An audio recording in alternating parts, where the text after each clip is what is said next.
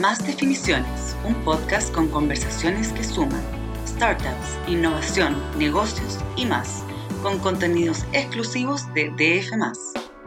Hola, ¿qué tal? ¿Cómo están? Sean muy bienvenidos y bienvenidas al cuarto episodio de la segunda temporada de Más Definiciones, el podcast de DF, donde ahondamos en historias de negocios e innovación. Hoy hablaremos con Karen Escarpeta, General Manager de WeWork para Sudamérica, eh, la empresa de espacios de cowork más conocida del mundo y que tiene presencia en varios países de la región. Bienvenida Karen y gracias por aceptar la invitación de DF.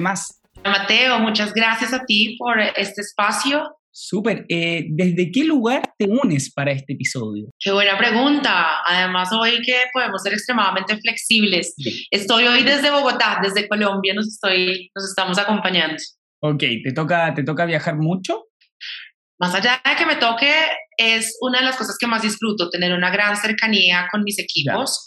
Tengo equipos en Argentina, tengo equipos en Chile, equipos acá en Colombia, equipos en Costa Rica, entonces sí dedico una buena parte de mi tiempo en estar viviendo las realidades de cada uno de los países eh, y en, por supuesto, tomar esa diversidad como una de las principales ventajas de liderar un territorio tan, tan diverso. Oye, ¿y hace cuánto te sumaste a, WeWork? Yo tuve la oportunidad de abrir WeWork Colombia hace cinco años. Establecí eh, junto al equipo la operación y toda la parte de, de, establecer la marca y lanzarla en Colombia. Colombia fue el cuarto país a nivel Latinoamérica que abrimos, justo antes de Chile. Y establecimos el territorio de Centro Suramérica el año pasado, alrededor del mes de septiembre. Y desde ahí estoy viendo todos los países que consolidan la región. Súper, entonces has visto un poco el, cambio quizás eh, en el modelo de negocios, los avances que han tenido WeWork a lo largo de la región. Em, eso, eso justamente te quería comentar, o sea, eh, cuéntanos en términos generales cómo ha sido este, este 2022 para WeWork. ¿Se, ¿Se notó, por ejemplo, que ya cada vez más personas están saliendo de las casas y están prefiriendo la presencialidad? Sin duda, nosotros hemos tenido un 2022 muy, muy, muy interesante. Realmente todo ese, ese avance y ese cambio y ese desarrollo económico también de todos los países nos ha permitido en el territorio pues ver y liderar a nivel Latinoamérica los tráficos de regreso a nuestros países. Tenemos tráficos en promedio del 38%. Ahí te estoy dando un poquito de datos de todo el territorio, pero uno de los países que lidera ese arranque en tráfico es Chile que, tiene y que consolida en este primer trimestre un tráfico superior al 30%. Adicionalmente, los niveles también de, de, ventas y darle la bienvenida a nuevas organizaciones y nuevos tipos de empresas, a nuestro modelo flexible y nuestro modelo híbrido también eh, lideramos con, con, con mercados como Chile cerrando y consolidando en este primer trimestre del año el mejor mes histórico frente, frente a esa tendencia de ventas que fue marzo. Y pues eso simplemente ratifica que, como lo has dicho, este ha sido un modelo evolutivo, este ha sido un modelo que siempre ha apostado a la flexibilidad como valor fundamental de los colaboradores y el bienestar de los equipos y de las empresas. Y por supuesto, después del 2020 y de todo lo que a nivel de retos nos entregó la pandemia, sin duda ese valor de flexibilidad es mucho más apreciado. Y pues un poco la experiencia que tenemos en WeWork frente al manejo de de, descentralizar y al manejo también de nuevos modelos de trabajo, pues nos ha permitido también tener una, buena atracción de nuevas organizaciones que efectivamente quieren adoptarlo. ¿Y cuánto, cuánto cambió em, en términos de, modelo y de resultados eh, en la región el impacto de la, de la pandemia en, en WeWork? Em, eso por un lado. Y por otro lado, ¿cuál fue tú que tienes una mirada eh, regional de toda la operación de la compañía, el país más golpeado con la crisis sanitaria? Bueno, es una gran pregunta porque sin duda es un cambio completamente claro el que, el que todos tuvimos después de abril y de marzo del 2020. Eh, hoy en día, de una manera muy orgullosa con Chile, podemos decir que estamos en niveles que ya superan no solamente los tráficos y la ocupación de nuestros edificios y de nuestro portafolio en el país, algo que nos trae muy, muy orgullosos. Eso significa que hemos logrado consolidar casi 5.000 members en un portafolio de cinco edificios que tenemos en Santiago y en donde hemos podido también ver una tendencia muy interesante posterior a la pandemia, en donde empresas eh, que, tienden, que, que, eran un poco más tradicionales en su manera de trabajar, en sus modelos, hoy pues sin duda están adoptando el, el modelo híbrido como una realidad, lo que nos está llevando a tener pues una distribución del 54% en Chile de nuestros miembros, como les llamamos a las empresas asociadas y aliadas, son multinacionales y un 46% son pymes.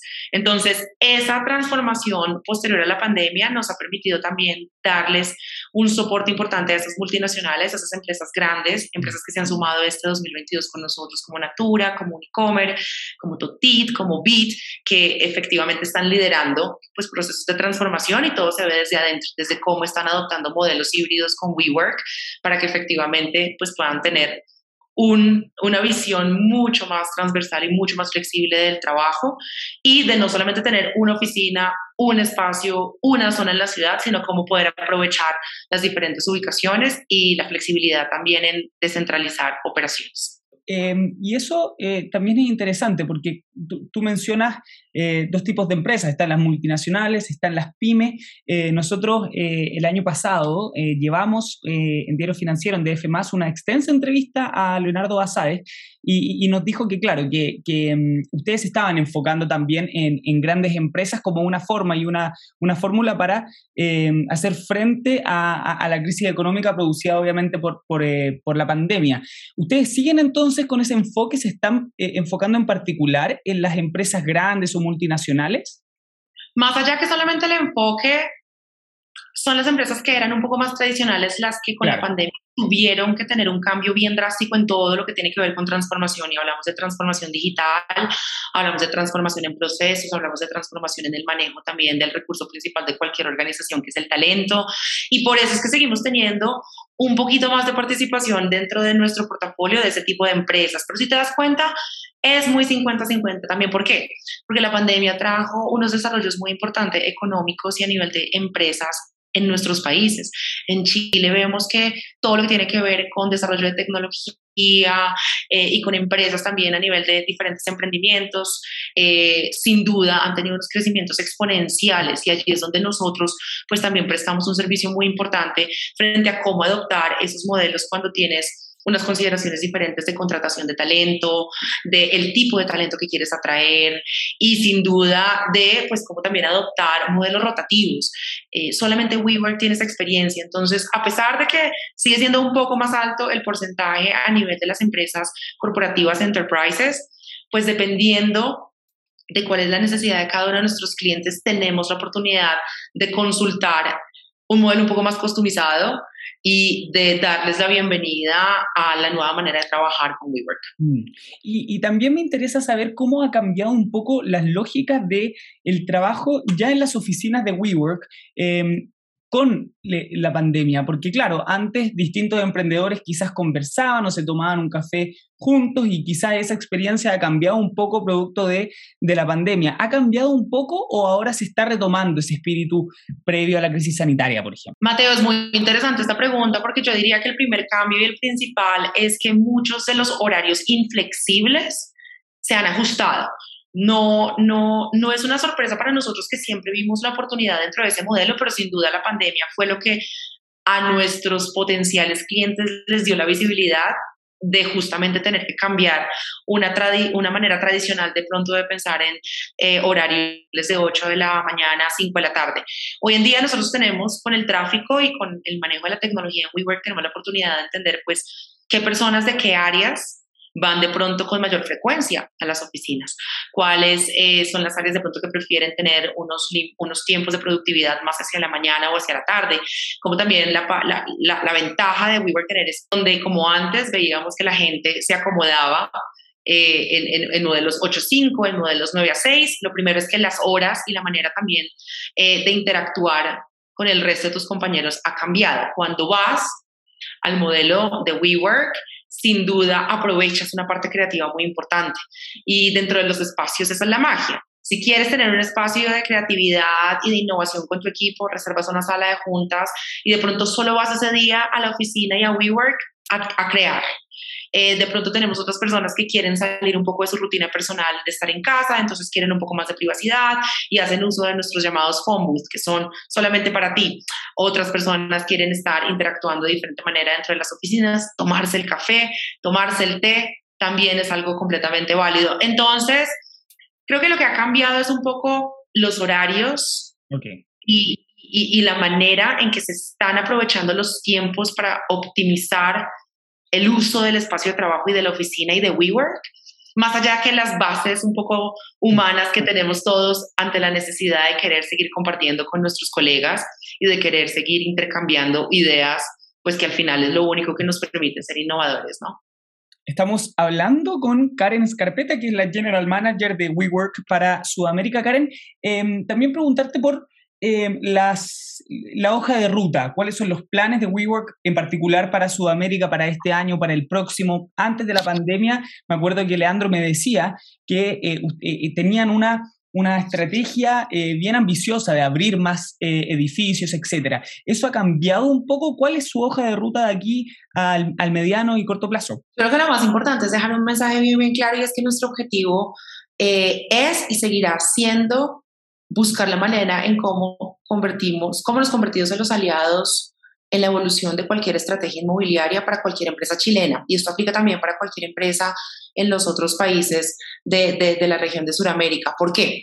Porque sin duda hemos pasado por diferentes hitos en cada uno de los años, desde el momento en donde abrimos la operación en WeWork Chile, por supuesto pasar por una etapa de expansión en donde estábamos pues en un área de, de, de objetivo de buscar esos aliados dentro del mercado, de efectivamente determinar cuáles eran las zonas primordiales en donde queríamos estar establecidos, de, de, contar cómo es que estábamos revolucionando la manera de trabajar y un poco cambiando el modo tradicional en, en, en, Chile y llega el 2020, en donde por supuesto eso nos pone unos retos importantes a todos. Entonces en el 2020 lo más importante eh, para nosotros fue establecer sin duda, pues un tema de cómo le damos una vuelta y vemos estos retos más como oportunidades y empezamos a redefinir pues esos modelos de flexibilidad, lanzamos diferentes productos como es el All Access, que nos permite también ofrecer esa movilidad mucho más sencilla. Después de que logramos consolidar esos cambios y, esa innovación en el 2020, llega el 2021,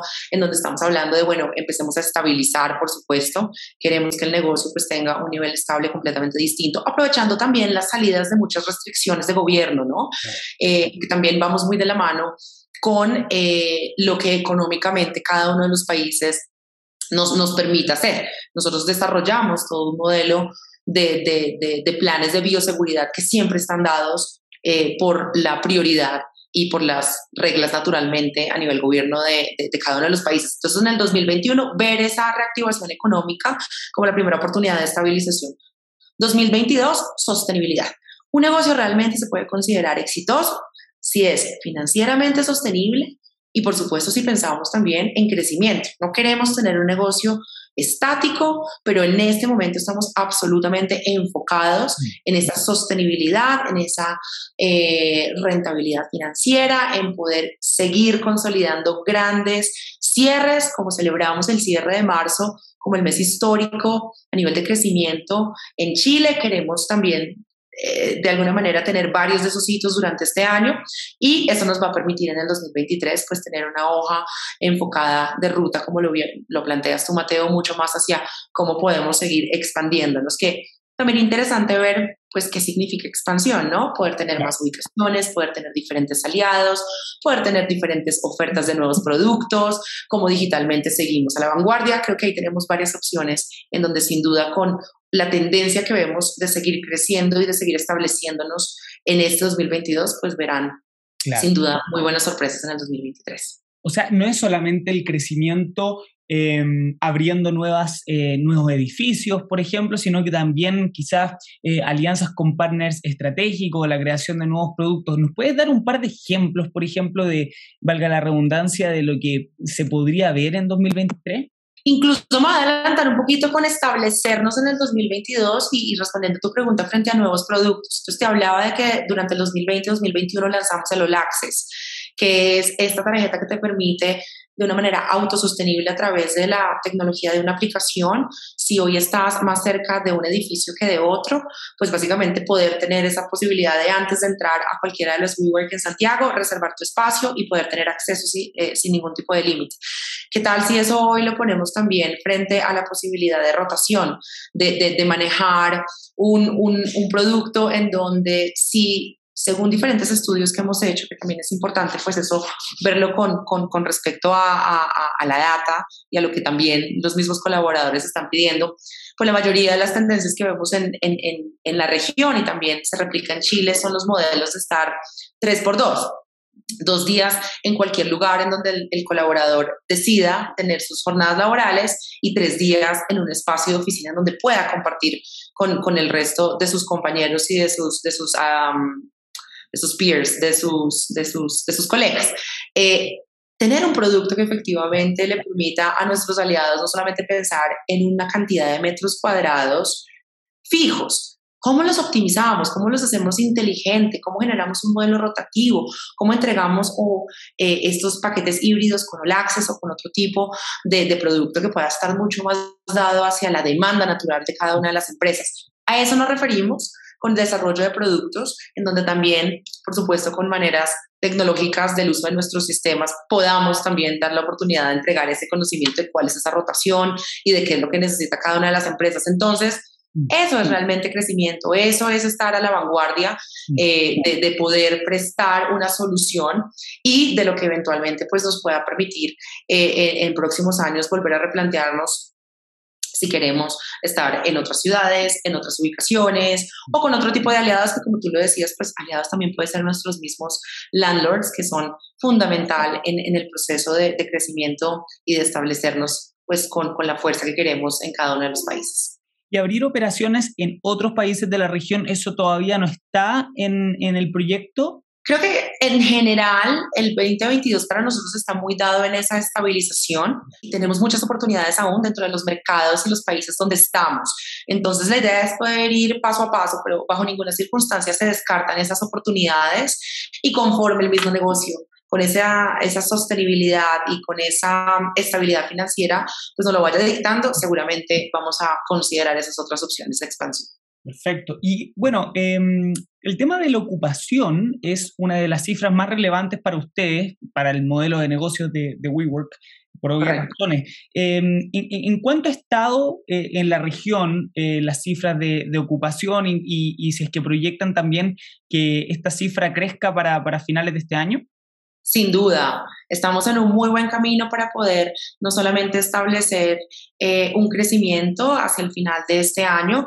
Hablando del territorio de Centro Sur, eh, tenemos una ocupación promedio del 60% en los cuatro mercados que te mencionaba, Argentina, Chile, Colombia y Costa Rica. Eh, Colombia con una reactivación económica un poco más temprana de lo que vivió Chile lo lidera.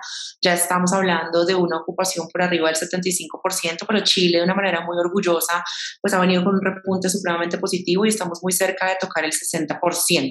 Y las expectativas es de seguir aumentándolo de una manera importante eh, hacia el final del año.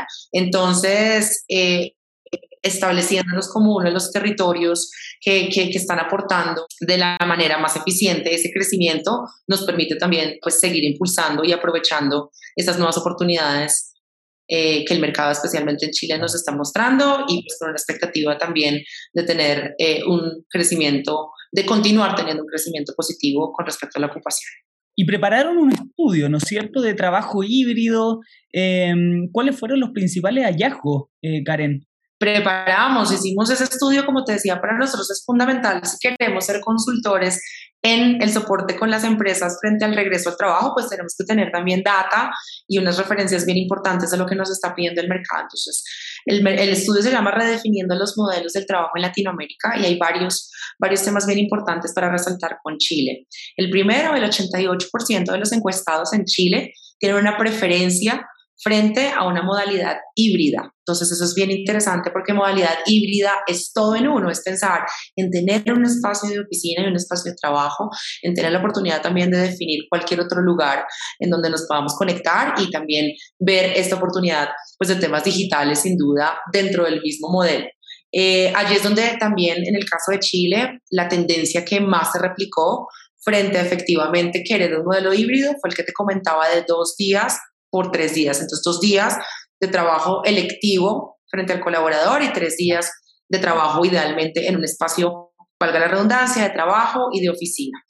Eh, solamente el 8% de los encuestados pidió un espacio 100% virtual, como te das cuenta, es una diferencia bien importante, y solo el 4% pidió presencial, que aquí es donde yo creo que es donde WeWork revoluciona realmente la manera de trabajar. No queremos no aprender nada de lo que sucedió con COVID-19, sino por el que es básicamente pensar en volver a un modelo 100% presencial, sino por el contrario, a través de la flexibilidad y de la descentralización, aportar a toda la parte híbrida.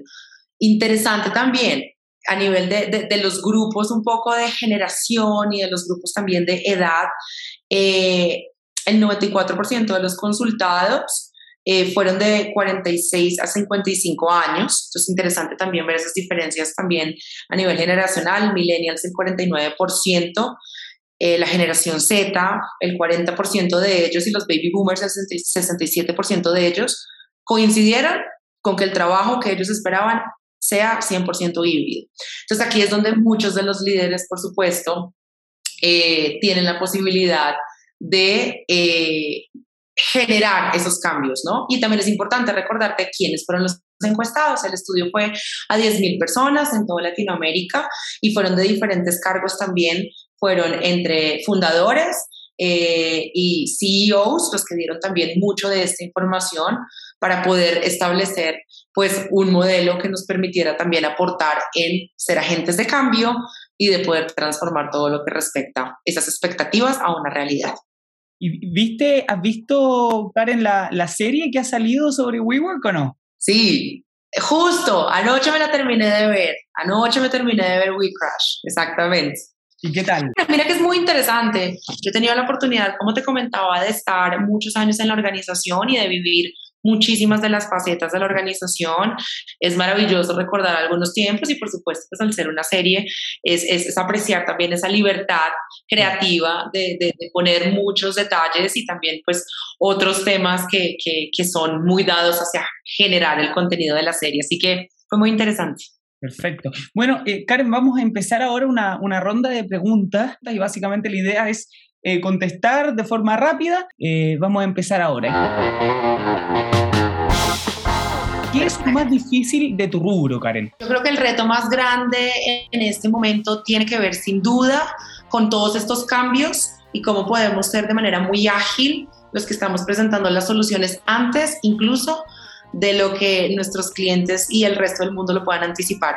Porque real estate y cuando somos disruptivos en WeWork es cambiar ese, ese, esa manera de pensar y ese mindset de la manera más ágil. ¿Qué oportunidades vislumbras en tu industria, en tu industria siendo obviamente el real estate en particular? Muchísimas, porque también el hecho de poder tener todo este conocimiento y poder entender que con la tecnología podemos optimizar la manera en que se usan los espacios, la demanda de los espacios, eh, las expectativas de los usuarios frente al uso, de esos espacios mismos nos ponen en una posición en donde lo que, lo que tenemos por seguir innovando es gigante. Algo que hayas aprendido este último tiempo. He aprendido muchísimo porque además eh, el constituir un territorio con tan diferentes realidades a nivel país eh, ha sido absolutamente maravilloso para mí frente al conocimiento que puedo tener eh, completamente expandido de cada una de esas realidades, desde las, los, los, detalles muy puntuales de países como Argentina, todo lo que está sucediendo también en todos nuestros mercados con los cambios eh, naturales posteriores a la pandemia, costumbres, soy absolutamente curiosa, así que cada uno de los detalles que aprendo de visitar a los países y compartir con, con, mis equipos locales, sin duda hacen que estos últimos meses hayan sido absolutamente fructíferos. ¿Cómo te ves profesionalmente en cinco años más? Soy muy ambiciosa, así que seguir creciendo, seguir conquistando nuevos territorios, tener la posibilidad de impactar mucho más allá que solamente Centro, América y Sur. Eh, creo en ser, creo que los líderes somos agentes de cambio y esa es la responsabilidad principal, que efectivamente dejemos de decirlo y lo hagamos.